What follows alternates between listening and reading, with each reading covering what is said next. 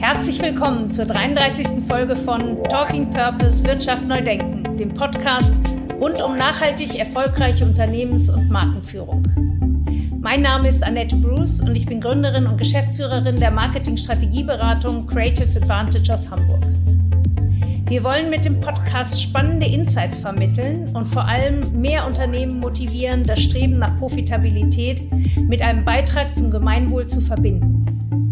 Mit meinen Gästen diskutiere ich, wie sie die ersten Schritte in Richtung nachhaltiges Wirtschaften gegangen sind, welche Hürden sie dabei nehmen mussten und welche Erfahrungen sie auf dem Weg zu einer neuen Form des Wirtschaftens gemeistert haben. In den Gesprächen erhaltet ihr Einblicke und konkrete Hinweise für die eigene Praxis. Lasst euch inspirieren von mutigen Vordenkern, unangepassten Pionieren und Machern, die zeigen, welche vielfältigen Beiträge purpose-orientiertes Wirtschaften leisten kann. Mein Gast heute, Dominik Köfer. Er ist Vice President Corporate Communications und Public Affairs der Lenzing AG aus Lenzing im schönen Oberösterreich und vor allem nicht trotz Nachhaltigkeit, sondern gerade wegen unserer Nachhaltigkeit verdienen wir heute gutes Geld. Wir sind ein Unternehmen, es geht uns wirtschaftlich gut und wir, wir merken vermehrt, dass unsere Fasern nachgefragt werden, heute auch aus Ecken, wo wir das bis vor kurzem nicht gedacht hätten.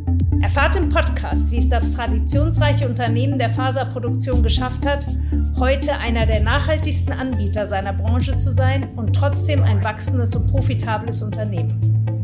Wir sprechen über die Nachhaltigkeitsstrategie von Lenzing, über Lenzings Initiative für die aktive Verbesserung der ökologischen Performance der Wertschöpfungskette und natürlich über Zellstoff, den laut Lenzing Rohstoff der Zukunft der Faserproduktion.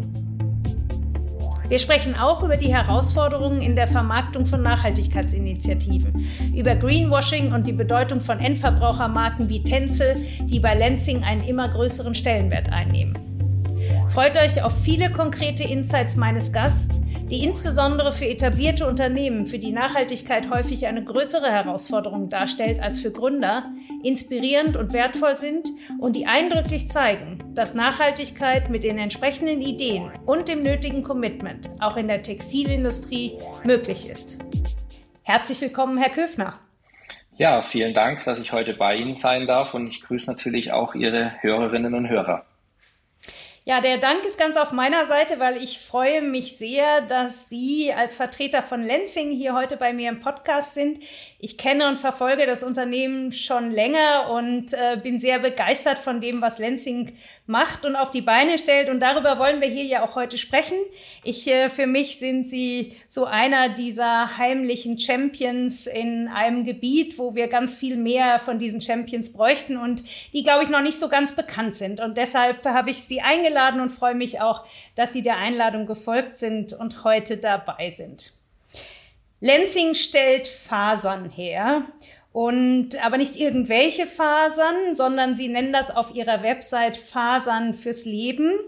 Und da steht so schön der Satz darunter, Sie werden staunen, wo wir unsere Fasern im Spiel haben. äh, ja, nette kleine Spielerei finde ich, aber äh, sehr schön. Lenzing ist ein sehr traditionsreiches Unternehmen mit einer reichen Geschichte. Was genau ist das Angebot der Lenzing und wie ist das heutige mhm. Unternehmen entstanden? Ja, ähm, fangen wir vielleicht mal mit der Geschichte an. In der Tat sind wir ein sehr altes Unternehmen, ein, ja, ein, ein Konzern mit Tradition. Wir sind ähm, ja 1892 gegründet worden von einem Herrn Emil Hamburger. Ähm, lustigerweise in Vorbereitung auf diesen Podcast habe ich festgestellt, dass der Herr Hamburger aus demselben kleinen Städtchen kommt wie ich, nämlich nee, aus dem Süden, Süden Niederösterreichs, aus Ternitz, wo meine Familie seit Generationen herkommt. Von daher schließt sich für mich heute auch ein bisschen so ein geschichtlicher Kreis. Lustig, ja. ja, das ist eine kleine Anekdote am Rande ähm, ja 1892 gegründet, äh, immer wieder in unterschiedlichen Besitz, ähm, auch eine schwierige Zeit natürlich im, im Zweiten Weltkrieg äh, mitgemacht, ähm, seit den 80er Jahren äh, dann börsennotiert und heute mit 50 Prozent plus zwei Aktien im Besitz einer Privatstiftung, der B&C Holding. Ähm, mhm. Der Rest ist Free Float, äh, börsennotiert an der Wiener Börse im, im ATX. Lange Geschichte, traditionsreiches Unternehmen. Sie produzieren Textilien. Was ist das Besondere an der Produktion ja, von Textilien? Ja. Oder sollte ich lieber Fasern sagen? Fasern, ja. Sie hatten auch gefragt ähm, zu der Vielfalt der Fasern, wo sich die wiederfinden. Also wir sind in der Tat ein Hersteller für Fasern und diese Fasern, die gehen einerseits in die Textilindustrie, deshalb sind wir auch aufgeteilt in die Bereiche Fasern und Non-Woven auf Englisch. Mhm. Das heißt, einerseits gehen unsere Fasern in die Textilindustrie, da geht das dann zu den Webereien, zu den Spinnereien und mhm. die machen dann Gewebe daraus. Ähm, die finden sie wieder in dem, was sie vielleicht hoffentlich von uns tragen. Ähm, das mhm. finden Sie in vielen Anwendungen auch, zum Beispiel ähm, in der, in der Automobilindustrie, Stoffsitze. Wir haben auch einen kleinen Bereich für Feuerfest, also äh, mhm. für, für Menschen ja, für, den, für die Feuerwehren, Sanitäter. Also unsere Fasern finden im Textilbereich ganz, ganz viele Anwendungen. Und dann gibt es den Bereich Non-Woven, das muss man ein bisschen erklären. Non-Woven, das sind die Gewebe, die sozusagen nicht über Spinnereien, Webereien verwoben werden, also nicht gewobene ähm, mhm. ja, Anwendungsstoffe. Und das, ich erkläre das zu Hause immer so, ich sage, das ist gerade bei Frauen, die kennen das, diese Make-up-Tücher mhm. äh, wo man sich da am Abend das Make-up abwischt oder äh, mittlerweile ja schwer entkommen sind ja auch diese Gesichtsmasken, wo man die man aufs Gesicht auflegt, aber auch im Hygienebereich, Darmhygienebereich, das sind dann äh, unsere Fasern drin und das ist dann der ganze Bereich Non-Woven. Also für jemanden, der sich in der Textil- oder in unserer Branche nicht so auskennt, es gibt eben zwei Bereiche, einmal Textil und einmal Non-Woven und da finden Sie unsere Fasern wieder. Mhm. Nun haben Sie ja ganz besondere Fasern, nämlich Fasern, die aus dem Rohstoff Holz gemacht werden. Mhm. Ähm, und da auch nicht aus irgendeinem Holz, sondern Lenzing hat sich spezialisiert auf die Produktion aus nachhaltigem Anbau von Holz. Mhm. Ja, das ist, das ist richtig und das ist auch etwas, äh, was uns alle und mich auch ähm, stolz macht, für so ein Unternehmen zu arbeiten, unser Ausgangsprodukt ist ein sehr nachhaltiges Produkt, ein Produkt, das nachwächst und das ist in der Tat Holz. Wir stellen Fasern aus Holz her. Und vielleicht viele von Ihren Hörerinnen und Hörern kennen vielleicht diese berühmte IKEA-Werbung, die momentan auch läuft, wo ja. ein Ehepaar beisammensitzt und die Dame sagt, ähm, schau mal, da gibt's Bettwäsche aus Holz. Und er stellt sich seine Gedanken vor, wie er sich jetzt mit einer Baumrinde zudecken muss. Ja? ja. So schlimm ist es natürlich nicht. Ähm, äh, in der Tat, ja, unsere Fasern werden aus Holz gewonnen ähm, einerseits aus weichem Holz, also Nadelholz, andererseits auch aus Hartholz, wie zum Beispiel der Buche. Ähm, und durch ein, ein, ein Verfahren wird dieses Holz, werden diese Baumstämme, also die Zellulose aufgelöst und daraus wird dann Viskose beziehungsweise die Fasern produziert. Und das Schöne ist, ähm, das ist ein Rohstoff, der nachwächst. Das ist ein Rohstoff auch, der CO2 aus der Atmosphäre bindet. Ähm, und ja, Sie haben es schon angesprochen, unser Holz kommt in der Tat aus, aus zertifiziertem Anbau. Ja, das mhm. ist, glaube ich, auch ganz wichtig für Ihre Hörerinnen und Hörer. Ich höre dann oft äh, in der Diskussion, ja, was macht die Lensing so? Und ich erzähle das dann, dann sagen viele, ach, das ist ja toll. Ähm, Nachhaltigkeit und Holz. Ja, aber ihr fällt ja dann Bäume. Das genau, ja das wäre jetzt gut. auch meine Frage gewesen, weil ich bin ja. sicher, dass manch einer Hörer ja. das jetzt schon im Kopf hat. Ja, und dazu kann ich sagen, also erstens ähm, werden diese Bäume natürlich aus, aus, aus Flächen, ähm, ähm, äh, ja, äh, äh, wie nennt man das, Harvesting, also werden die gefällt oder aus, das kommt aus Forstwirtschaft. Diese Wälder sind dafür sozusagen angelegt worden, um ab einem bestimmten Zeitpunkt dann auch ähm, äh, entnommen zu werden aus dem Wald und es wird auch gleichzeitig wieder eine Nachforstung stattfinden. Das heißt, es gibt ein, das wird aus professionellem Waldmanagement gewonnen. Sie müssen wissen, wir haben in Europa mehr Wald als jemals zuvor. Mhm. Ähm, und äh, von daher ähm, äh, nehm, nehmen wir die Bäume aus zertifiziertem Anbau. Das stellt sicher, es kommt kein Baum aus, aus, aus geschützten Bereichen. Ja, wir haben ja doch noch den ein oder anderen kleinen Flecken in Europa, wo man sagen kann, das ist noch ein echter Naturwald. Mhm. Ich glaube, viele glauben ja, wenn sie heute durch die deutschen Wälder laufen, das sind Naturwälder, das ist fast ausschließlich alles äh, künstlich geschaffener Wald. Mhm. Ja, also wir haben fast keine Naturwälder mehr. Auch die Mischwälder sind keine Naturwälder mehr, teilweise auch mit Baumbestand, der gar nicht in unsere Breitengrade gehört. Also von daher Wir entnehmen das, das wird dann auch wieder aufgeforstet, das wird sehr sorgfältig von uns geprüft, sodass da kein Baum aus einer Region kommt, wo man sagt, da möchte man gar nicht fällen, weil das sind Urwälder. Diese Urwälder, die gibt's aber in Europa fast nicht mehr, muss man sagen. Von daher findet hier nachhaltiges äh, Forst, Aufforsten wieder statt. Und eines ist vielleicht auch spannend, ähm, dadurch, äh, dass die Bäume binden ja CO2 im Wachstum, wenn wir die Bäume dann äh, nach 30, 40, 50 Jahren, wenn die gefällt werden, mit den Bäumen arbeiten, wir, wir verwerten 100 Prozent eines Baumes. Mhm. Also es gibt für uns keinen Abfall. Ähm, und der Baum verrottet nicht. Das heißt, mhm. beim Verrotten des Baumes, wenn man den Wald jetzt naturbelassen würde, würde ja wieder CO2 entstehen. Mhm. Also von daher ist auch von der Seite äh, das eine CO2-positive Geschichte. Und ähm, natürlich bringe ich auch immer das, das Argument, äh, wenn wir mit jemandem rechnen, ja, aber ähm, Wald, Holz, das ist doch auch nicht gut. Ähm, es ist in jedem Fall besser, als Textilien aus Öl. Mhm. Es ist in jedem Fall besser als Textilien aus Baumwolle. Viele glauben ja, Baumwolle sei gut, ähm, ist es aber nicht. Ähm, Baumwolle zum Beispiel braucht unheimlich viel Platz unheimlich viel Wasser, einen sehr hohen Pestizideinsatz. Und Sie kennen ja auch die Problematik mit den Arbeitsbedingungen auf den großen Baumwollplantagen. Naja, und auch das Von daher, ja, Thema, den mh. Kampf um, um, äh, um Bodenfläche, die für Nahrungsmittel verwendet werden kann Korrekt. oder halt eben für Textilproduktion. Korrekt. Das ist ja auch zunehmend mit steigender Korrekt. Weltbevölkerung ein mega Problem. Absolut richtig. Von daher, ich will es kurz fassen, es ist die beste Alternative äh, um Fasern für Textilien zu gewinnen. Ähm, denn wenn wir schauen, wie sich der Markt aufteilt, wenn sich das, wenn das für Ihre Hörerinnen und Hörer interessant ist, es werden ungefähr im Jahr 100 Millionen Tonnen Fasern produziert mhm. für Textilien. 100 Millionen Tonnen. Davon ist die Hälfte ölbasiert. Mhm. Dann kommt ein Drittel Baumwolle dazu und das letzte Drittel, das sind noch, da ist noch Wolle und Fell äh, und, und noch andere und, und, und auch wir mit der Zellulose. Mhm. Und wenn Sie bedenken, die ölbasierte Textilindustrie, das sind Fasern, die werden aus Öl gemacht. Wenn Sie die tragen und dann wegschmeißen, da verrottet über Jahrhunderte nichts. Das landet auf der, im schlimmsten Fall auf der Mülldeponie und liegt da für 200, 300 Jahre rum während sich zum Beispiel unsere Fasern innerhalb kürzester Zeit unter normalen Bedingungen ähm, abbauen und, und, und spurlos verschwinden. Also aus, wir haben hier einen Kreislauf, ne, wir, aus, wir machen Fasern aus Holz und irgendwann verrottet diese Faser auch wieder.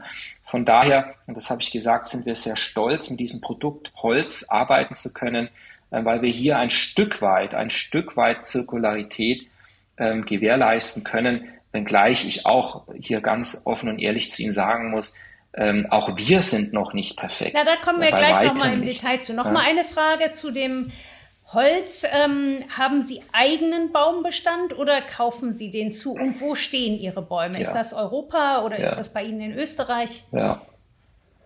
Genau, also ähm, wir haben ähm, keinen nennenswerten eigenen Baumbestand, wenngleich wir überlegen sind, ob wir nicht in diese Richtung ähm, mhm. gehen wollen, um auch hier äh, unseren Kreislauf, unseren eigenen Kreislauf zu schließen. Ähm, für unser Werk in Lenzing, also mhm. im schönen Oberösterreich, also wir heißen ja nicht nur Lenzing als Firma, Lenzing, sondern unser ne? Werk ist, ist auch in Lenzing am schönen Attersee. Äh, wir arbeiten direkt in einem Urlaubsgebiet, Wahnsinn. das ist sehr schön. Mhm.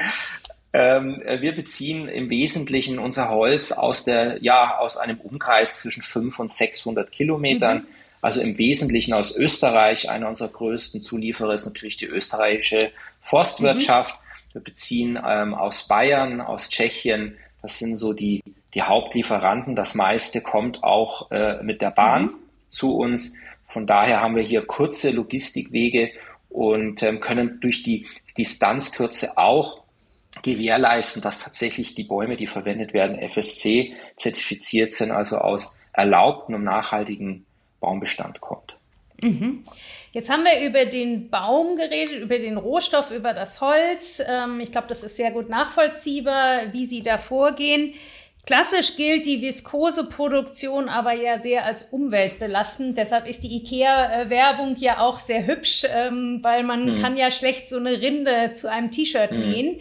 Dazwischen passiert ja noch eine ganze Menge. Und äh, wir haben mal so Fokusgruppen zu dem Thema gemacht und hatten auch mit äh, den Probanden dann über Textilien aus Holz gesprochen, die also sich auch gar nicht bewusst waren, dass Viskose, was ja als Begriff doch recht bekannt ist, dass, das, dass da Holzfasern mhm. hinterstehen. Und da hatten auch viele gesagt, oh, wie, wie soll, will ich das aus dem Baumstamm jetzt das T-Shirt machen? Ja.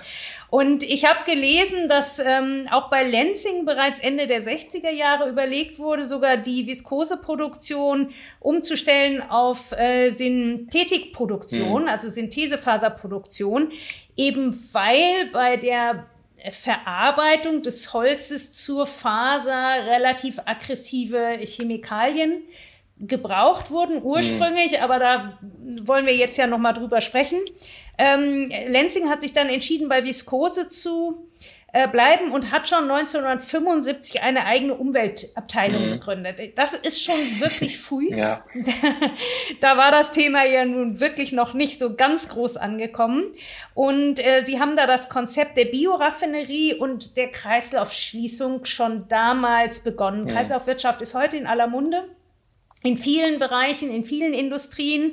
Sie haben da sehr früh mit äh, begonnen, da waren Sie natürlich noch nicht bei Lenzing, aber äh, gibt es da im Unternehmen Geschichten zu, wie hat da, wo hm. hat das Unternehmen so früh die Kraft dafür gefunden und wie muss ich mir das heute vorstellen? Haben Sie mhm. eine Kreislaufwirtschaft? Können Sie diese ganz schädlichen Einflüsse, die bei der Umwandlung von Baumstämmen mhm. in Fasern, Textilfasern entstehen, ausschließen heute? Ja, das sind jetzt ganz, ganz viele Fragen. Ich hoffe, ich kann die alle der Reihe nach so gut beantworten. Sie dürfen jetzt nicht ja, die schönsten aussuchen. Das ist, ähm, das ist, ich versuche ähm, es so einfach wie möglich zu erklären. Ähm, ähm, ich gehe davon aus, dass bei der einen oder anderen Antwort von mir ein, ein, ein Profi aus der Textilwirtschaft die Hände über den Kopf zusammenschlägt. Aber ich glaube, wir haben auch viele Hörerinnen und Hörer, die sich mit der Textilindustrie nicht so gut auskennen. Ich versuche daher etwas zu simplifizieren. Vielleicht Ihre erste Frage, warum ist die Lansing seit langem äh, schon in, in dem Bereich Kreislaufwirtschaft, Nachhaltigkeit unterwegs. Mhm. Also erstmal kann ich das bestätigen, das ist tatsächlich so. Seit den 60er, ja, 70er Jahren ist die Lansing in dem Bereich ganz, ganz intensiv äh, unterwegs. Und ja, mhm. da gibt's jetzt nicht die eine Geschichte. Ähm, warum ist das so? Wenn Sie vielleicht mag ich so erkennen, um ein Bild zu erzeugen. Wenn Sie zu uns kommen, worüber ich mich sehr freuen würde, und Sie kommen über Salzburg, und dann fahren Sie noch eine halbe Stunde und dann kommen ich Sie. die Einladung an. Sehr gerne. Dann kommen Sie am Mondsee vorbei und dann kommen Sie am schönen Attersee vorbei. Und unser Werk, das ist drei Minuten mit dem Auto, je nachdem wie schnell Sie fahren, vielleicht fünf, vom Attersee entfernt. Ja, da mhm. sehen Sie schon eine große Fabrik und wir arbeiten, wie ich schon gesagt habe, mitten in einem, in einem Gebiet, wo viele, viele Menschen jedes Jahr ihren Urlaub verbringen. Das heißt, viele Menschen in der Region leben mit und von der Natur. Ähm, das mhm. heißt, das ist in den Genen dieses Unternehmens. Wenn Sie in den Attersee sehen, das ist glasklares Wasser, da können Sie auf den Grund runter sehen, dann haben Sie das Bergpanorama vor sich. Und wir beziehen aus, aus dem Attersee, da gibt's die Ager, das ist ein kleines Flüsschen, aus dem holen wir unser Wasser für mhm. bestimmte Prozesse, die wir brauchen, leiten auch später wieder zurück in einer extrem hohen Qualität. Ähm, das wird alles wieder geklärt. Und das heißt, wir müssen, wir müssen mit und von der Natur leben. Das ist in unseren Genen. Das mhm. geht gar nicht anders. Ja, ähm, sonst würden wir äh, auch die, ich sag mal, auch die, den Tourismus ja auch kaputt machen, wenn wir nicht nachhaltig arbeiten würden. Die Verbundenheit zur Natur, die ist diesem Unternehmen die Wiege gelegt. Dann kommt vielleicht, das ist eine Spekulation von mir auch dazu, die Lansing war immer in guten Händen und immer langfristig ausgerichtet, schon immer. Mhm. Und wenn Sie diese langfristige Ausrichtung haben, wie wir jetzt ja auch mit diesem großen Ankeraktionär der B&C ähm, Stiftung, dann können Sie auf fünf, sechs, sieben, acht Jahre planen. Ja, das heißt, Sie müssen nicht von Quartal zu Quartal den Profit hinterherrennen. Mhm. Und die Lansing hat damals, und das tun wir heute noch, wir investieren massiv, massiv in Nachhaltigkeitsprojekte, massiv mhm. in, damals in den 70er, 80er Jahren auch in Kläranlagen. Natürlich kostet das Geld und natürlich geht das vom Gewinn ab. Ähm, aber da wir eben diese langfristige Ausrichtung haben und immer die Stabilität ähm, unserer Mehrheitseigentümer können wir uns das auch erlauben. Und das ist übrigens bis heute so. Ja, äh, wir verzichten auf einen groß, also einen großen Anteil des Gewinns, um nachhaltig wirtschaften zu können. Das ist vielleicht die Erklärung, wo kommt das so ein bisschen her. Und in der Tat ist es so, und das ist ja das Schöne, ähm, wir verdienen heute mit dieser Nachhaltigkeit unser Geld. Ja, ähm, wir, wir haben, wenn ich das so sagen darf. Da muss ich jetzt nochmal nachfragen. Sie haben jetzt gesagt, wir verdienen mit der Nachhaltigkeit. Ja. Meinen Sie mhm. damit trotz Ihres nachhaltigen Wirtschaftens oder würden Sie es heute sogar sehen, dass dieses frühe Setzen auf Nachhaltigkeit heute ein großer Erfolgsfaktor ist für die Lansing? Ja, und vor allem nicht trotz Nachhaltigkeit, sondern gerade wegen unserer Nachhaltigkeit verdienen wir heute gutes Geld. Wir sind ein mhm. Unternehmen, es geht uns wirtschaftlich gut. Ähm, wir haben schöne Ergebnisse seit Jahren. Ich habe gelesen, in den ersten drei Quartalen ja. den Ertrag verdoppelt in diesem ja. Jahr. Ja. Nur zur Frage, weil ich äh, werde immer wieder gefragt, Nachhaltigkeit ist so mhm. teuer und äh, das geht alles auf den Profit. Äh, wenn ich Ihre Zahlen anschaue, spricht das eine andere Sprache. Ja, also schauen Sie, da sprechen Sie schon einen wunden Punkt an. Also wir verdienen mit unserer Nachhaltigkeit Geld und wir, wir merken vermehrt, dass unsere Fasern nachgefragt werden, heute auch aus Ecken, wo wir das bis vor kurzem nicht gedacht hätten. Ja, also es gibt mhm. diverse Textilgruppen, ähm, die bis vor kurzem äh, noch das T-Shirt für 1,50 Euro verkauft haben. Also wir mhm. nennen das ja diese Fast Fashion.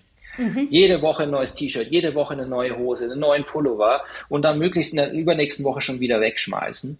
Ähm, das ist natürlich gefördert durch diese Fast Fashion, durch die billige Mode, die im Wesentlichen auch aus Asien kommt, im Weltmarkt für Textilproduktion. Das ist mhm. so. Auch wir sind in Asien, ja. Ähm, das ist, man muss auch am Kunden dran sein. Aber wir merken seit langer Zeit, dass immer mehr unsere Fasern nachgefragt werden, denn die Kunden schauen mittlerweile drauf. Was ist denn eigentlich in meiner Textilie drin? Ähm, was für eine Hose trage ich da? Ist da Öl drin? Verrottet das? Landet das wieder alles im Meer? Oder ist da vielleicht eine Faser von uns drin, die wir mit Tencel zum Beispiel bewerben, eine Marke von uns, die tatsächlich auch dann wieder verrottet? Ähm, und die Konsumenten fragen vermehrt nach, sodass wir auf der Nachfrageseite, kann ich so salopp sagen, gar kein großes Problem haben. Ähm, wir, wir momentan haben eher ein Kapazitätsproblem. Also wir, mhm. wir, wir müssen mehr unserer nachhaltigen Fasern produzieren, weil wir einfach sehen, dass der die, die, die Märkte, die Konsumenten immer mehr darauf achten, ähm, auch bei mir in meiner Familie, ähm, welche Frau möchte denn ihr Baby mit einem äh, Feuchttuch abwischen, wo Öl drin ist. Ja, sie können das gleiche Feuchttuch mit einem Weozell, also mit unserer ja. holzbasierten Faser haben und sie wissen, ich, ich, ich, ich berühre hier mein Kind äh, mit einer Faser, die ist aus Holz und wenn ich das wegschmeiß, verrottet das auch. Mhm. Ja. Da braucht es aber noch eine ganze Menge Konsumentenaufklärung und da mache ich mir auch ein Stück weit schon auch Sorgen, denn ich darf die Welt auch nicht schön malen. Denn wenn wir auf die Zahlen schauen, dann sehen wir ein rasantes Wachstum des Gesamttextilmarktes. Das heißt, auch ölbasierte Fasern Textilien wachsen rasant. Ja, ja, wir sind das, noch lange äh, nicht da, dass wir an dem Peak sind und die Einsicht so groß ist, dass das zurückgeht. Ja. Wir sind immer noch da. Ja. Gut, wir haben eine wachsende Weltbevölkerung, da ist ein gewisser Mehrbedarf, aber hauptsächlich ist das, äh, die, kommen die Mehrmengen ja immer noch aus dem Mehr, Mehr, hm. Mehr für den Einzelnen an Klamotten. Ja, ja, aber ich muss schon auch dazu sagen, schauen Sie, wir Europäer verbrauchen im Jahr, kaufen im Jahr ungefähr 12 Kilo Textilien. Ja, in Asien, in China sind wir momentan bei sechs. Also wenn die Chinesen den Standard erreichen wollen, den, den wir, wir, heute haben. haben, verdoppeln die ihren Konsum. Um diesen Bedarf zu decken, müssen wir uns wirklich strecken. Ähm, und um diesen Bedarf nachhaltig zu strecken, das können Sie sich vorstellen, dass das, das bedeutet äh, unendlich hohe Investitionen, ähm, in diesen Bereich hinein. Also da mache ich mir auch schon ein Stück weit Sorgen. Wir können uns jetzt auf die Schulter klopfen und sagen, ja, wir von der Lansing, wir bieten diese Fasern an. Aber bei 100 Millionen Tonnen sind wir eine Million Tonnen. Mhm. Nur mal für Ihre Hörerinnen und Hörer. Wir sind groß, aber wir sind im Gesamtmarkt wieder klein. Mhm. Wir können etwas bewegen mit einer Million Tonnen. Also ich freue mich, von Unternehmen zu arbeiten, das tatsächlich etwas bewegen kann. Aber wir sind trotzdem nur eine Million von 100 Millionen. Und ähm, das macht mir durchaus Sorgen, denn das landet ja, jede Sekunde landet ein LKW Textilien auf der Mülldeponie. Jede Sekunde. Ich würde jetzt gerne noch mal zurückkommen zu dem Thema Nachhaltigkeit. Wie machen Sie es denn? Wir hatten Holz ja. aus, aus äh, nachhaltigem Anbau. Haben Sie den Kreislauf geschlossen? Sie haben jetzt von Kläranlage gesprochen hm. und von sauberem Wasser, das Sie zurückleiten. Ähm, es werden aber ja traditionell auch Chemikalien eingesetzt bei der Viskoseproduktion. Ja. Wie macht Lenzing das? Ja, also erstmal eine klare, klare Aussage von meiner Seite. Auch wir sind bei weitem noch nicht da, wo wir mhm. sein wollen. Auch wir, auch wenn wir in der nachhaltigen Faserproduktion mit weitem Abstand die Vorreiter mhm. sind, wir sind nicht perfekt. Wir sind noch nicht voll circular, also wir sind noch nicht voll ähm, im, im, im Kreislauf, nenne ich es jetzt mhm. mal. Auch wir haben äh, noch einen Einsatz von viel Energie. Die, ja. Also die Produktion von Fasern ist, wir sind ein High ähm, wie nennt man das? Ähm, also wir haben einen sehr hohen Einsatz von Energie, ja. ja ähm, die teilweise von Gas kommt, die wir teilweise aus Sonnenenergie ab nächsten Jahr beziehen wollen, die wir auch teilweise durch thermische Verwertung ähm, der Reststoffe, die übrig bleiben, gewinnen. Also auch hier versuchen wir möglichst nachhaltig zu sein. Aber wir, wir brauchen sehr, sehr viel Energie. Wir brauchen Wasser. Und ja, wir haben auch noch einen, Chemie, äh, einen Chemieeinsatz. Jetzt im Vergleich zu den 70er Jahren, ähm, in der Tat, da sind wir heute froh, dass wir nicht auf synthetische Fasern umgestellt haben, ja, sondern wir sind froh, bestimmt. dass wir bei der dass wir dabei geblieben sind. Wir bedienen damit mittlerweile einen Weltmarkt der nachhaltigen Fasern. Ähm, wir haben es äh, geschafft, durch technologische Weiterentwicklung, und da sind wir weltweit führend, den Chemieeinsatz auf ein Mindestmaß zu reduzieren. Mhm. Ein Beispiel in unserem Werk, in dem wir die Tencel-Fasern mhm. produzieren. Tencel ist eine Marke, die können Sie heute, wenn Sie in einen Hallhuber oder in einen H&M gehen oder in vielen anderen Brands, da bekommen Sie heute Textilien, da hängt dann ein Schild daneben, da steht drauf Tencel. Ja, so ein bisschen das sind wir, das ist Intel Lansing. Insight, ne? Sie sind schon richtig. Das ist wie Intel Insight, ja. Ist Tencel Insight zum Beispiel. Ähm, und da kann ich Ihnen sagen, haben wir fast fast einen geschlossenen Kreislauf auch im Bereich der Chemikalien. Wir können, und das ist wirklich erstaunlich, wir können 99 Prozent der eingesetzten Chemikalien wieder gewinnen. Mhm. Das heißt, wir setzen Chemikalie ein und beim, beim ein Techniker wird mich jetzt äh, prügeln, aber beim Rauswaschen der Faser können wir 99 Prozent der eingesetzten Chemikalie wiederverwenden. Das heißt, wir haben im Bereich zum Beispiel Tencel einen fast geschlossenen mhm. Kreislauf. Mhm. Ja. Das ist mit weitem Abstand ähm, ähm, das modernste und nachhaltigste, was Sie heute im Textilmarkt einkaufen können. Ähm, und ähm, wir, wir sehen auch, dass unsere Kunden im B2B-Bereich und auch die vielen Retailer bereit sind, einen kleinen Aufpreis dafür zu bezahlen, ähm, diese Tänzelfasern zu bedienen. Wenngleich man auch dazu sagen muss, viele, viele, viele äh, Kunden, die wir auch gerne hätten, für die ist ein, eine, eine, eine Preiserhöhung im Cent-Bereich nicht nachvollziehbar, weil wir eben immer noch diese Fast Fashion ja. ähm, äh, den Fast Fashion Wahnsinn haben, wo jeder Cent zählt und ob dann ein T-Shirt 1 Euro, äh, 1 Euro 10 oder 1 Euro 20 macht anscheinend dann doch den, den großen Unterschied. Also, auf Ihre Frage zurückzukommen, wir haben uns technisch weiterentwickelt, wir optimieren permanent und gerade bei dem von Ihnen angesprochenen Einsatz von Chemikalien sind wir zum Beispiel in der Tänzelproduktion bei 99 Prozent Rückgewinnung und wir werden besser, aber nochmal, wir sind noch nicht perfekt, das sind wir bei weitem nicht. Wir brauchen immer noch viel Energieeinsatz. Wir brauchen Wasser. Wir brauchen nach wie vor Chemieeinsatz. Aber wir sind ganz weit vorne äh, und, und viel weiter vorne als viele, viele anderen in der Textilindustrie. Und wir sagen deshalb auch ganz klar, wir werden nicht müde, das zu wiederholen, die Textilbranche muss sich ändern. Und zwar alle. Vor, angefangen von den Produzenten, der Faserproduzenten bis zu, zu den Webereien, über die, die Retailer, die ganze Textilindustrie muss sich ändern, denn so wie die Textilindustrie momentan aufgestellt ist, machen wir unseren Planeten langfristig kaputt und das geht so nicht. Auf Ihrer Website schreiben Sie ja auch, Sie setzen sich aktiv für die Verbesserung der ökologischen Performance der Wertschöpfungskette ja. ein. Mhm. Was ist damit gemeint? Das ist genau das, was ich gerade beschrieben habe. Wir können ja die Lansing heute nicht mehr isoliert betrachten. Ähm, das wäre zu kurz gesprungen. Also das ist ja schön, wenn wir versuchen, nachhaltig zu sein und wenn wir stolz darauf sind, was wir mittlerweile geschafft haben. Aber wir müssen natürlich auch äh, sehen, was passiert vor uns, mhm. was passiert nach uns. Also mhm. das geht los vom nachhaltigen äh, von der nachhaltigen Forstwirtschaft. Wo kommen die Bäume her? Wird wieder aufgeforstet? Wie kommen die Bäume zu uns? Ja, mhm. wie, wie energieeffizient, wie CO2-effizient? Natürlich kommt das meiste, Gott sei Dank, bei uns mit der Bahn.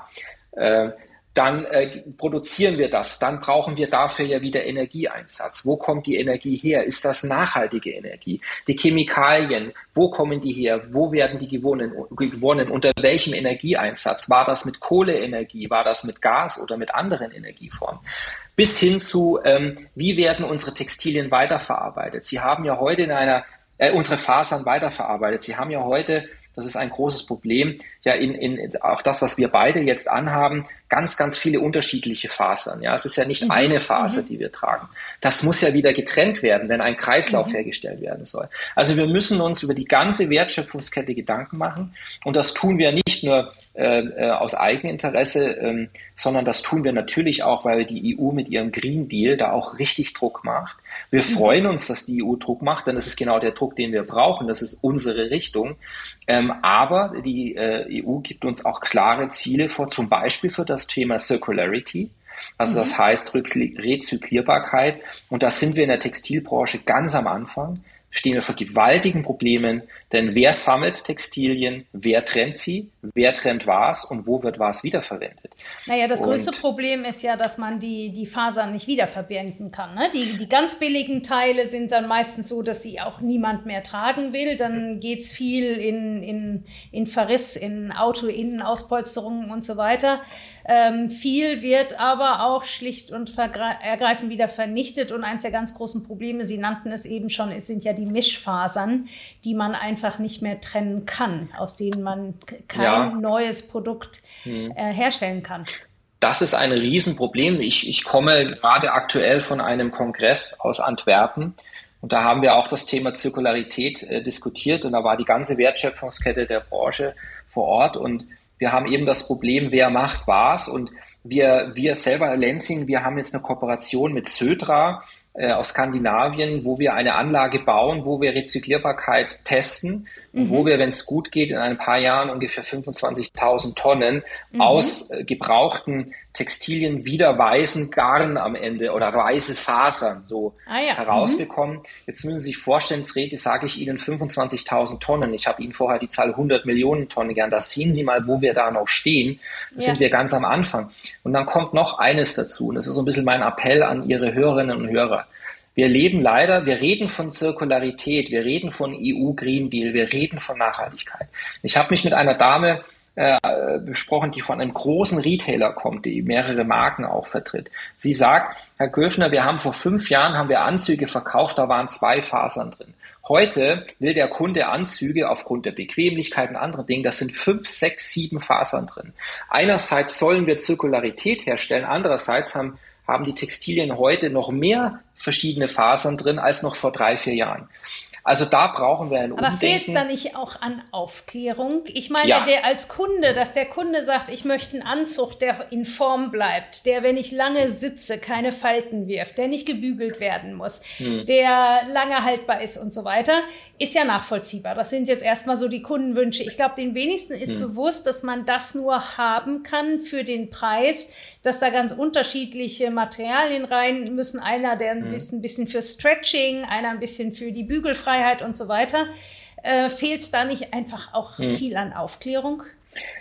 Also in jedem Fall. Zwei Antworten dazu. Deshalb haben wir, also ich sag mal, Lansing ist ja geschichtlich ein, ein, ein Unternehmen, das so ein bisschen aus der, was heißt ein bisschen, sehr stark aus der B2B-Ecke kommt. Und wir haben natürlich mhm. jetzt mit der Marke Tencel und Biocell auch einen B2C-Ansatz. Wir sind auch mit unseren eigenen Marken am Markt.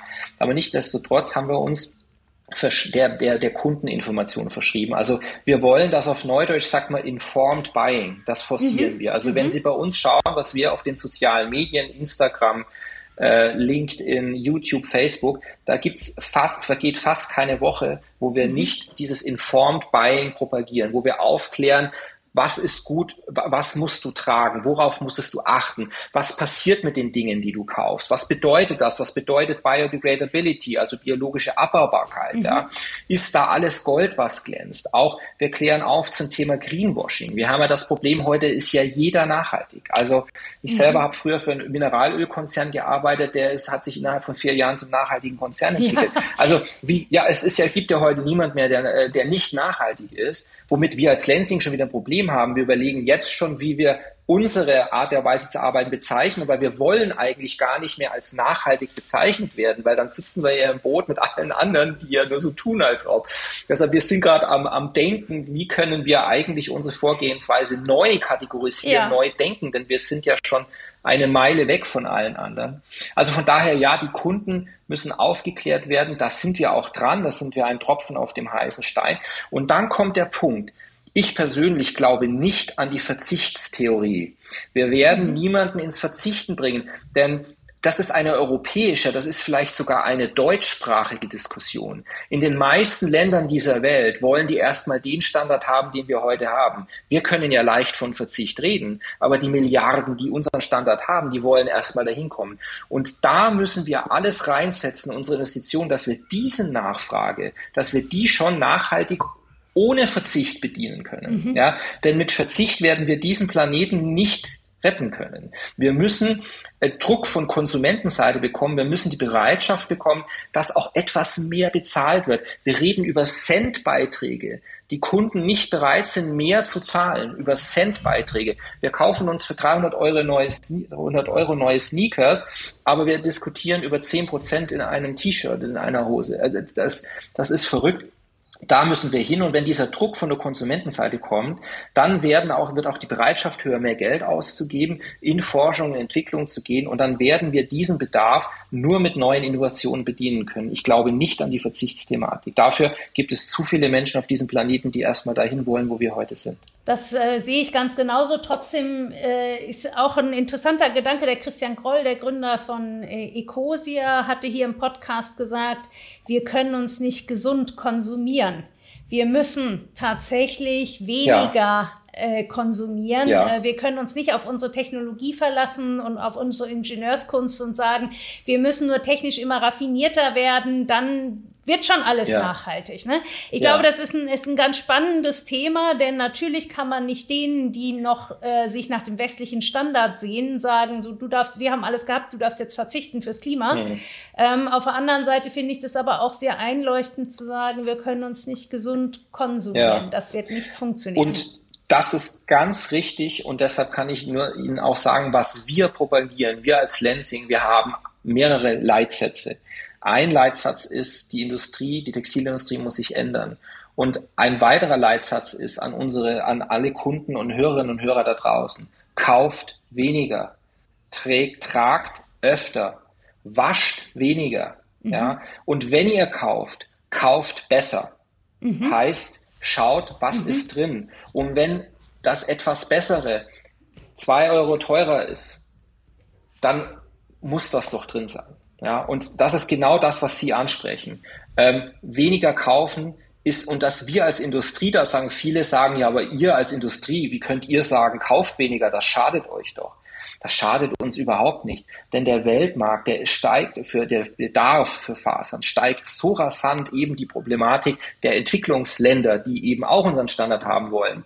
Ähm, wir können locker sagen, kauft weniger, denn der Markt als solches wächst so rasant, äh, äh, dass das für uns äh, als, Die Nachfrage als Hersteller immer noch kein, reicht. Absolut, absolut. Wie, wie stehen Sie denn im Markt da? Was sagen Ihre Wettbewerber? Ähm, sind Sie so der Ansprechpartner für alle, die Ihnen nachfolgen wollen oder sind Sie eher so der Klassenstreber, der nervt, weil er alles schon besser hinkriegt? Ähm, also sagen wir mal so, ähm, es gibt ja gar nicht so viele wie uns ich muss ja schon überlegen, wer ist eigentlich unser Wettbewerber? Denn ich sage jetzt mal im Bereich äh, das, die, der Fasern, die wir heute anbieten, gibt es ja gar nicht so viele. Also wir sind Aber sehen Sie sich nicht zum Beispiel im Wettbewerb zur Bio-Baumwolle?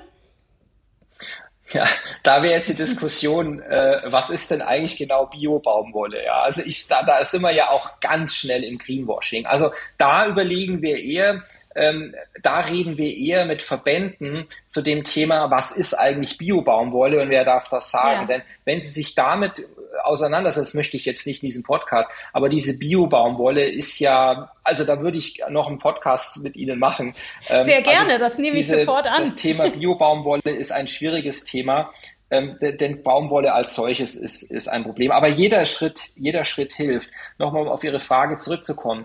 Ich hatte Ihnen gesagt, 100 Millionen Tonnen. Davon ist mhm. der meiste, der weit am größten Anteil sind eben ähm, ölbasierte Fasern der Markt äh, und im Wesentlichen davon wird in China produziert. Also für Ihre Hörerinnen und Hörer, wir sind ja eigentlich der einzige europäische Anbieter in dem Bereich. Es gibt nicht so viel in unserer Größenordnung. Ja, es gibt noch ein paar kleinere, aber der europäische Textilmarkt ist ja im Prinzip fast nicht mehr existent, was auch sehr schade ist. Das meiste spielt sich heute in Asien und da vor allem in China ab.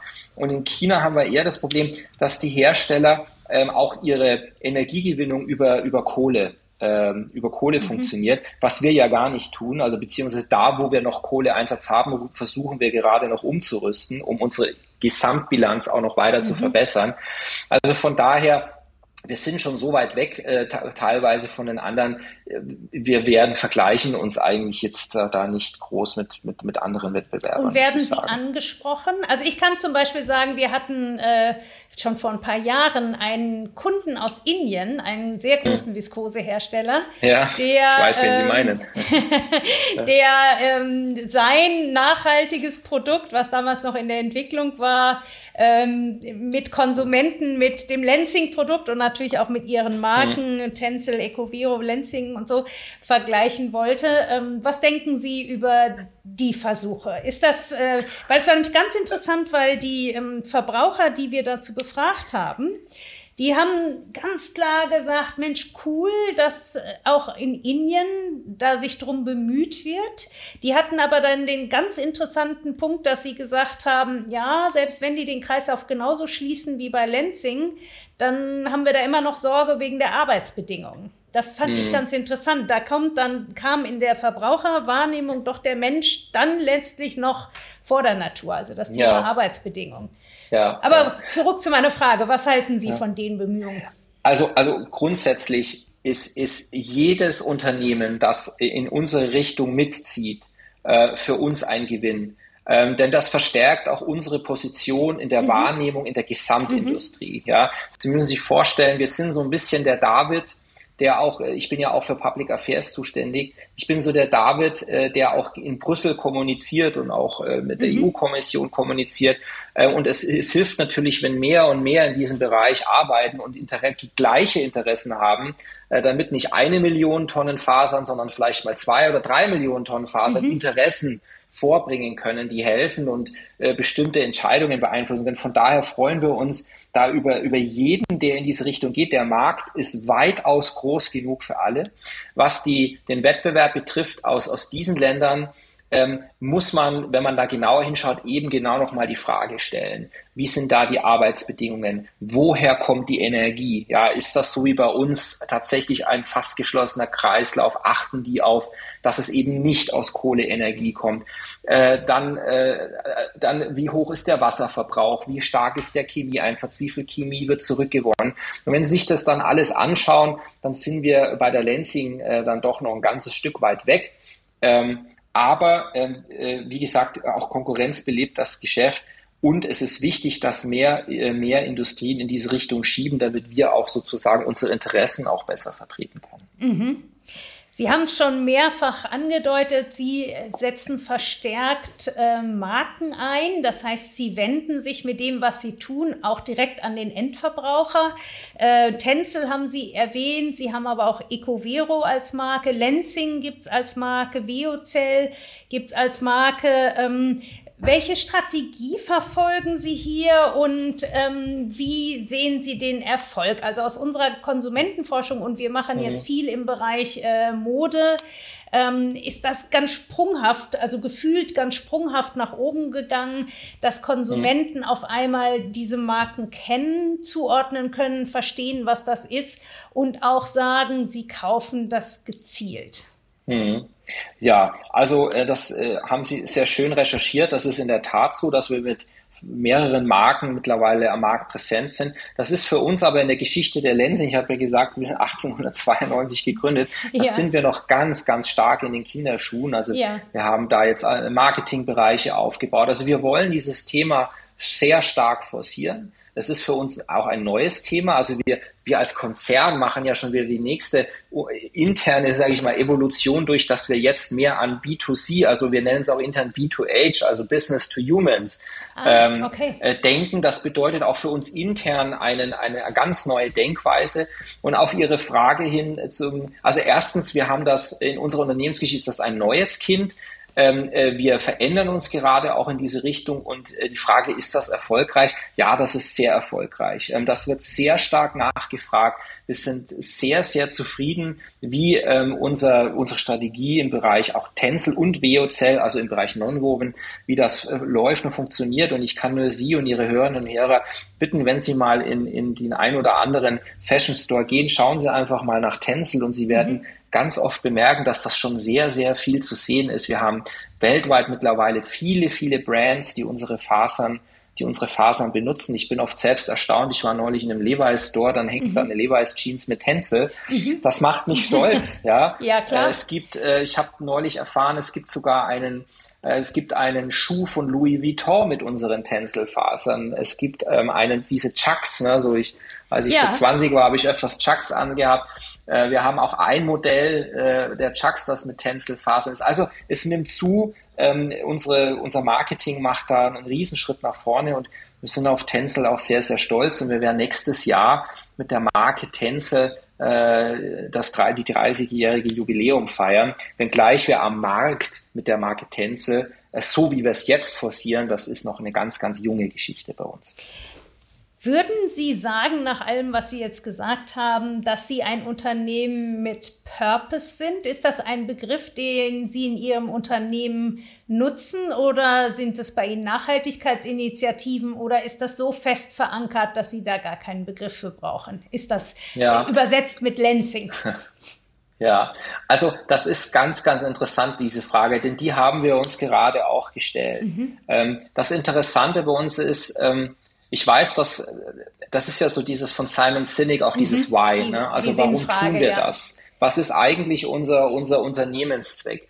Das Interessante bei uns bei der Lensing ist, wir haben das so inhaliert, ja. Also wir leben das so. Wir leben ja auch in diese, am Attersee in dieser Naturregion. Also wir haben ja direkt neben dem Werk da haben wir auch Schornsteine, wo Wasserdampf rauskommt, steht ein Birkenhain. Ja? Also, mhm. also wir leben in, mit und von der Natur so, so, so dass wir so dieses nachhaltige Wirtschaften, ähm, die Innovation, die, das, die Innovationen hervorzubringen mit der Natur, von der Natur, äh, das haben wir so inhaliert, dass wir eigentlich nie über, darüber nachgedacht haben, wie würden wir das denn auf einen, ein Wort oder auf so ein, auf mhm. ein, ein Wortwert oder auf ein Purpose ähm, wie würden wir das runter äh, reduzieren? Und interessanterweise, also das fangen wir arbeiten gerade an so etwas, also wir überlegen ja. gerade, was ist das eigentlich, ja, was uns so zusammenhalten lässt, was uns so stolz macht auf dieses Produkt. Das sind wir gerade am Arbeiten. Ähm, aber äh, ich glaube, äh, wir, wenn Sie bei uns, bei unseren 7.500 Mitarbeitern, wenn Sie danach fragen, für was steht Lensing, ich gehe schwer davon aus, dass Sie zu 99 Prozent das Wort Nachhaltigkeit hören werden. Ja, das ist einfach, das ist einfach so in uns drin. Ähm, das ist in uns drin seit Jahrzehnten. Ja. Sie haben ja äh, jetzt, wir haben über Nachhaltigkeit gesprochen, über Werbung gesprochen. Viele Unternehmen scheuen sich ja mit ihren Nachhaltigkeitsinitiativen zu werben. aus Angst vor, vor ähm, des Greenwashings verdächtigt zu werden. Und ja. Sie haben es auch selber schon gesagt. Sie haben die Frage gestellt, wie viel ist Bio-Baumwolle, wie viel Greenwashing ist da drin. Ich finde das ein ganz schwieriges Thema, weil ähm, ich habe grundsätzlich die Einstellung, jeder, der sich auf den Weg macht, ist gut. Ich, ähm, Richtig. es soll nicht nur über die gesprochen werden, die perfekt sind, weil perfekt gibt es in unserer Welt nicht. Es wird immer ja. etwas geben, was man besser machen kann. Und ich, äh, ich mag lieber den Ansatz zu sagen, so wie Sie sich jetzt auch als Lansing darstellen und ich glaube, da sind Sie auch ein tolles Beispiel, über Jahrzehnte immer weiter forschen, besser werden, immer äh, äh sich weiter strecken. Aber wie sehen Sie das mit dem Werben mit Nachhaltigkeitsinitiativen? Äh, mhm. Was würden Sie Ihren Kollegen sagen? Soll man das, was man hat, stolz nach vorne tragen? Muss man 50 Prozent geschafft haben, wenn man das überhaupt ausrechnen kann? Oder was würden Sie empfehlen? Mhm. Ja, also das Thema Greenwashing ist natürlich schon etwas, äh, was uns stark, äh, stark beschäftigt. Ja, ähm, denn ähm, wem oder was sollen am Ende die Konsumenten noch vertrauen? Ja, ja, ähm, ja heute kann man ja nicht ganze Reise vertrauen. Das ist ja auch schon die ein ganze, Thema. Ja, und die Reise auf die, also ich bin auch bei Ihnen ähm, jeder kleine Schritt mhm. hilft. Mhm. Ähm, auch äh, jetzt COP26 wurde etwas zerrissen, aber auch da wurden wieder Schritte gegangen. Und ähm, was ich, ich kann Ihnen sagen, was ich erfahre, wenn ich mich in der Industrie so umsehe. Jeder bewegt sich, jeder gibt sich Mühe. Ich beschäftige mich in meinem Job mittlerweile 80 Prozent am Tag, wie wir im positivsten Sinne den EU Green Deal begleiten, mhm. umsetzen und forcieren können.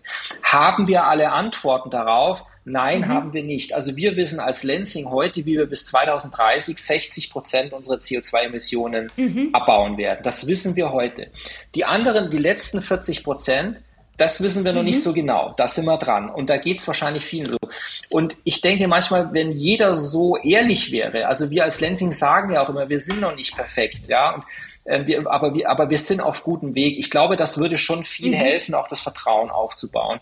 Denn wir sehen schon auch in der Branche den ein oder anderen, da gibt's dann so aus Plastik rezyklierte ähm, Textilien, dann, wenn man dann genauer hinschaut, dann stellt man fest, dann wurden extra Plastikflaschen produziert, die dann geschreddert wurden, um daraus mhm. wieder ähm, mhm. Textilien herzustellen, damit der Hersteller sagen kann, seine Textilien sind aus rezykliertem ja. Plastik. Also da passiert auch so viel Wahnsinn unter diesem Thema Nachhaltigkeit. Da muss man natürlich schon aufpassen. Von daher bin ich immer so ein bisschen hin und her gerissen. Ich bin einerseits bei Ihnen, jeder Schritt hilft. Ähm, ich bin auch bei Ihnen, weil ich sehe, dass sich alle wahnsinnig Mühe geben in der Industrie. Wie gesagt, ich hatte schon gesagt, ich war jetzt auf einem Kongress. Die ganze Wertschöpfungskette strengt sich an, um Ziele zu erreichen. Ich glaube, der Druck ist da, genug Druck ist da, alle wollen etwas bewegen. Aber ja, wir müssen schon extrem aufpassen, dass jetzt nicht äh, der größte Umweltverschmutzer, äh, woher der auch immer kommt, sich auch jetzt dann Nachhaltigkeit, nachhaltig nennt. Das ist schon, schon ein, ein, ein Riesenthema. Ähm, wir wissen selbst nicht, teilweise, ähm, wenn wir sehen in der Textilwirtschaft, ähm, wir kennen die ja alle. Äh, wenn wir sehen, wie da mittlerweile aufgetreten wird, ähm, da denken wir uns manchmal schon Wahnsinn. Die sind aber schon selbstbewusst ja, jetzt. Für das, was sie machen. Um es mal schön zu formulieren. Das ist schon sehr selbstbewusst, jetzt dazu sagen, das ist nachhaltig. Aber ähm, am Ende des Tages, es ich sag mal so, ähm, es bewegt sich etwas und das kann für diesen Planeten nur gut sein. Ich hoffe, dass es sich schnell genug bewegt. Sie gelten ja selber in der Branche als Vorreiter und auch ja ganz toll ein europäischer Vorreiter. Ähm, gibt es für Sie ein Unternehmen, das Sie in Bezug auf Nachhaltigkeit als Vorbild inspirierend empfinden? Hm. Da habe ich zwei Antworten. Also wenn ich jetzt nur im engeren Sinne die Textilbranche anschaue, dann muss ich schon sagen, dass ich von der Marke Patagonia sehr begeistert mhm. bin. Denn das ist eine Marke, die sich auch der Nachhaltigkeit verschrieben hat, die eine glaubwürdige Geschichte mit glaubwürdigen Produkten hat. Natürlich kann man bei Patagonia sagen, ja, aber ihr habt ja in euren Gewand in eurer Kleidung ja auch unterschiedlichste Fasern drin, teilweise ja auch ölbasierte Fasern. Aber da muss man sagen, klar, das ist halt auch teilweise Outdoor-Bekleidung. Also äh, da brauchst du halt manchmal Zusatztextilien, die jetzt nicht unbedingt nachhaltig sind. Aber bei Patagonia fasziniert mich, dass die das versuchen, das Mögliche zu machen. Mhm. Das fasziniert mhm. mich, um mal einen Namen zu nennen. Also Patagonia, bei aller Kritik auch, wo man sagt, Mensch, so nachhaltig seid ihr gar nicht. Aber die sind so ein bisschen, die versuchen eben auch das Maximum zu erreichen. So ja, die sind so, so, sehr ganzheitlich. Ne? Die haben sich ja so den richtigen Durchbruch ja. geschafft mit der Black Friday-Anzeige Don't buy this jacket. Ähm, ja, was ja auch eine Form, also so, wir ja. haben darüber gesprochen, weniger ist eigentlich mehr. Äh, ja. Eine Form der Nachhaltigkeitskommunikation ist, ich glaube, darüber sind sie Richtig. wirklich bekannt geworden, dass sie das ernst meinen mit dem Thema Nachhaltigkeit bei Patagonia gefällt mir, dass sie es leben und sie leben es glaubwürdig. Und auch die, wenn sie die fragen würden, sagen wir not yet perfect. Mhm. Ja, aber wir sind auf gutem Weg und das fasziniert mich. Und wenn Sie mich ganz persönlich fragen, äh, was mich fasziniert, ähm, dann werden Sie jetzt eine ungewöhnliche Antwort bekommen. Ich beobachte sehr, sehr genau äh, mit positivem Augenreiben, äh, wie sich Volkswagen bewegt mhm. unter der Führung von Herrn Dies, mhm. ja. Also einem der großen Verschmutzer dieses Planeten, ja, der Autoindustrie, die viel zu lang auf Dieseltechnologie gesetzt haben, die auch mit Betrugsskandal und so weiter. Aber ich drücke dem Volkswagen-Konzern die Daumen, dass dies schaffen, denn wenn Volkswagen es schafft, sich zu drehen, dann, dann bin ich guten Mutes für unseren Planeten. Ja? Mhm. Also wenn so ein Dinosaurier mal anfängt, sich zu bewegen und ich glaube, der Herr Dies und sein Team, die machen das wirklich gut. Ich beobachte das sehr genau und ich drücke da die Daumen. Das ist so ein bisschen eine ungewöhnliche Antwort jetzt für Sie vielleicht, aber ja, wenn einer der großen Polluter dieser Welt anfängt, sich zu bewegen und klar auf versucht auf Nachhaltigkeit zu setzen, bei allen Schwierigkeiten. Wir ja. können über die reden, woher die Rohstoffe kommen und so weiter. Aber da bin ich auch wieder bei Ihnen. Es tut sich etwas, es bewegt sich etwas und der Weg ist das Ziel. Und deshalb bin ich momentan da begeistert. Ich hoffe, ich werde nicht enttäuscht. Ja. Was ich oft höre, ist, wir sprechen ja auch viel mit Startups und äh, dann sagen zu Recht einige, naja, ein Startup auf der grünen Wiese gegründet, die können ja gleich alles richtig machen. Also zum Beispiel Kuschel, äh, Startup im Bereich, mhm. ähm, äh, äh also Handtücher machen, die Badehandtücher, damit haben sie angefangen, Decken, die kaufen ja bei Ihnen ein und äh, haben damit äh, tolle Rohware, äh, die sie weiterverarbeiten. Und da sagen viele, naja, das kann jeder. Ich gründe mich von, von Scratch auf der grünen Wiese, ich kaufe schön bei Lansing die nachhaltigen Textilien ein und bin gleich wirklich eine glaubhaft nachhaltige Marke. Viel mhm. schwieriger ist es ja, bestehende Unternehmen zu wandeln. Jetzt haben Sie eben schon VW genannt, ganz interessant, dieses ganz große Schiff zu drehen. Ähm, zum Abschluss jetzt unseres Gesprächs, was würden Sie anderen Managern, Gründern, Unternehmensentwicklern, Eigentümern empfehlen, die darüber nachdenken, ihr Unternehmen mehr in Richtung Nachhaltigkeit zu entwickeln? was sollen die tun? Denn einfach ist es in vielen Industrien nicht, auch in ihrer nicht, aber auch in vielen anderen Industrien sind die hm. Herausforderungen groß. Wie geht man dieses Thema am besten an? Wie hat man die größte Chance, sich nicht zu verzetteln, nicht die, die, die Gesundheit des Unternehmens zu riskieren und trotzdem hm. nachhaltiger unterwegs zu sein. Ja. ja, mit Ratschlägen ist es immer so schwierig, weil jeder hat so seine eigene Situation, jeder hat seine eigene Ausgangsbasis mit ganz spezifischen Produkten. Wir bei der Lansing, wir hatten halt das Glück, und das habe ich am Anfang gesagt, dass wir immer in, in festen, stabilen mhm. Händen waren, äh, die auch aus, ich sage mal, aus der Zellstoff- und Papierindustrie. Und das ist eine sehr langlebige, langfristig denkende, traditionelle Industrie. Ja, da hast du lange Zyklen. Wir sind ein Langzykliker. Und da hast du natürlich unheimlich viel Zeit, dich auch zu sortieren und zu bewegen und du kannst dich festlegen. Ja. Ähm, äh, dadurch, dass wir in stabilen Händen waren, haben wir eben auch die Möglichkeit, ähm, eben nicht von Quartal zu Quartal zu springen und äh, den Investoren erklären zu müssen, warum haben wir jetzt mal 10 äh, Cent mehr Dividende oder mhm. 10 Cent weniger Dividende. Also man muss bei der Lensing auch sagen, wir haben natürlich auch ein Umfeld oder wir leben in dieser Natur. Also bei uns passt das einfach alles. Ähm, ich glaube, ich glaube, das Wichtige jetzt, wenn wir auf heute blicken und dieses Thema Greenwashing anschauen. Schauen Sie, ich war früher, ich komme aus der Beratung und ich kann mich erinnern, so vor 15, 20 Jahren, da hieß es dann so in der Vorstandsetage, oh, jetzt müssen wir, jetzt sind wir börsennotiert, jetzt müssen wir nach, mhm. machen so ein Nachhaltigkeitsbericht, ja. schreiben es genau. irgendwas, genau. ja.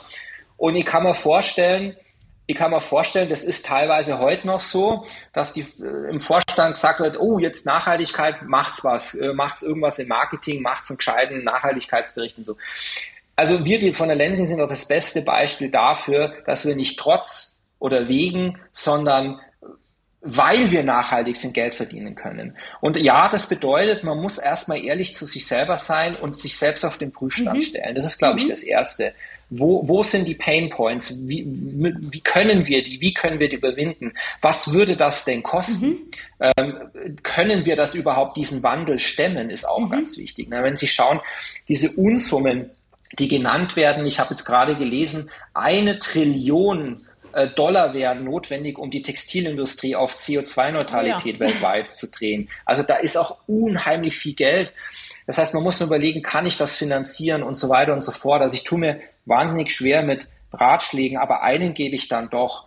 Ähm, ehrlich den, die eigenen Prozesse ehrlich betrachten, äh, eine ehrliche Bestandsaufnahme machen und dann überlegen, kann ich mit dem Zustand heute in einer Welt in fünf bis zehn Jahren noch äh, Gewinne erwirtschaften. Mhm. Denn darum geht es bei Unternehmen. Wir, wir als Unternehmen müssen Gewinne erwirtschaften. Es geht nicht ohne Gewinn.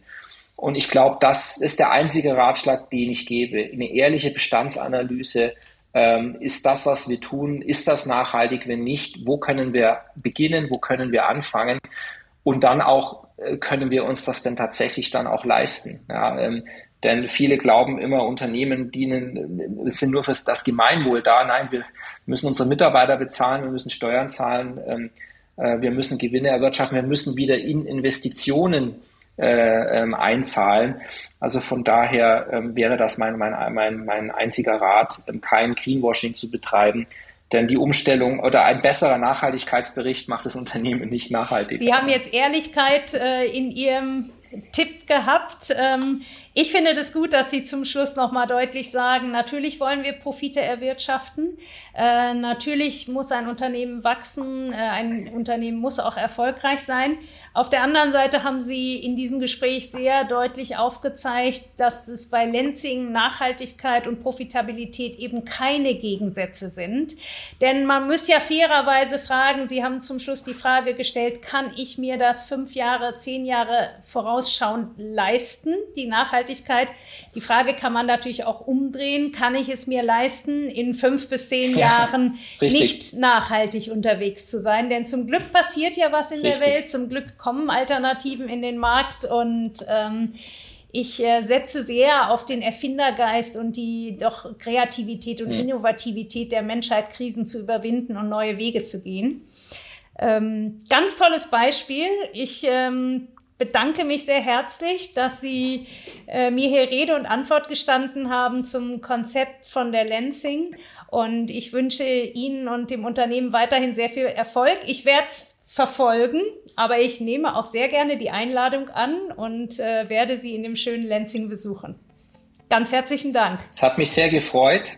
Es hat mich sehr gefreut. Ich hoffe, für Ihre Hörerinnen und Hörer war es auch ein guter Beitrag und Sie haben etwas lernen können, ein paar Anregungen zum Weiter- und, und Mitdenken und natürlich die Einladung steht. Wir im schönen Österreich, wir stehen zu unserem Wort. Äh, ich hoffe, ich kann Sie nächstes Jahr bei uns begrüßen. Sehr gerne. Herzlichen Dank. Herzlichen Dank. Ja, ich hoffe, es hat euch gefallen und ihr konntet etwas für die eigene berufliche Praxis mitnehmen. Wenn ihr uns unterstützen wollt, bewertet uns auf den Plattformen und noch besser, empfehlt uns an eine Freundin oder an einen Freund weiter. Wir haben viele spannende Folgen in Planung. In 14 Tagen geht es weiter mit Christine Blacks. Sie ist Gründerin und Vorständin bei Tausche Bildung für Wohnen und verhilft mit ihrem Sozialunternehmen Kindern zu Bildung mit dem Ziel, einen Beitrag zu einer Gesellschaft zu leisten, in der Menschen einander achten, voneinander lernen und ein friedliches Umfeld und Miteinander gestalten. In der darauffolgenden Folge ist Malte Schremmer mein Gast. Er ist der Geschäftsführer von Goldeimer, dem Toilettenpapier, das es sich zum Ziel gesetzt hat, Menschen zu begeistern und zu sensibilisieren für Themen rund um das Klo und damit die Sanitärwende zu initiieren und zu unterstützen. Ich freue mich, wenn ihr auch bei der nächsten Folge dabei seid. Tschüss und bis zum nächsten Mal.